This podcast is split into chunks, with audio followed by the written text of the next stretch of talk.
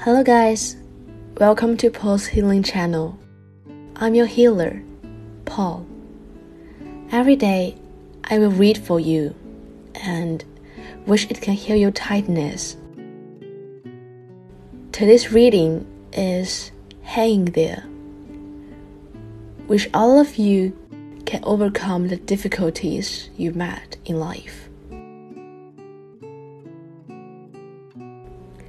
Difficulties arise in life of us all.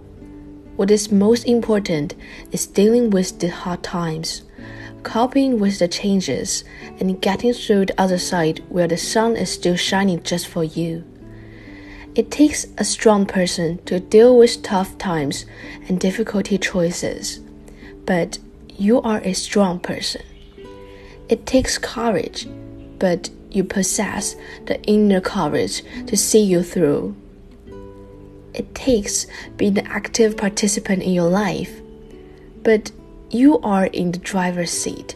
You can determine the direction you want tomorrow to go in.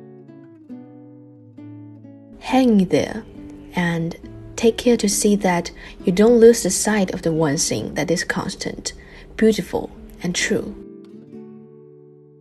everything will be fine and it will turn out that way because of the special kind of the person you are.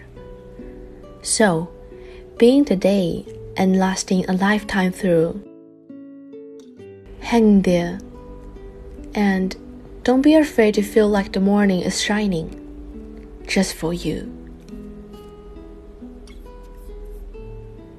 So, it is all for today's reading.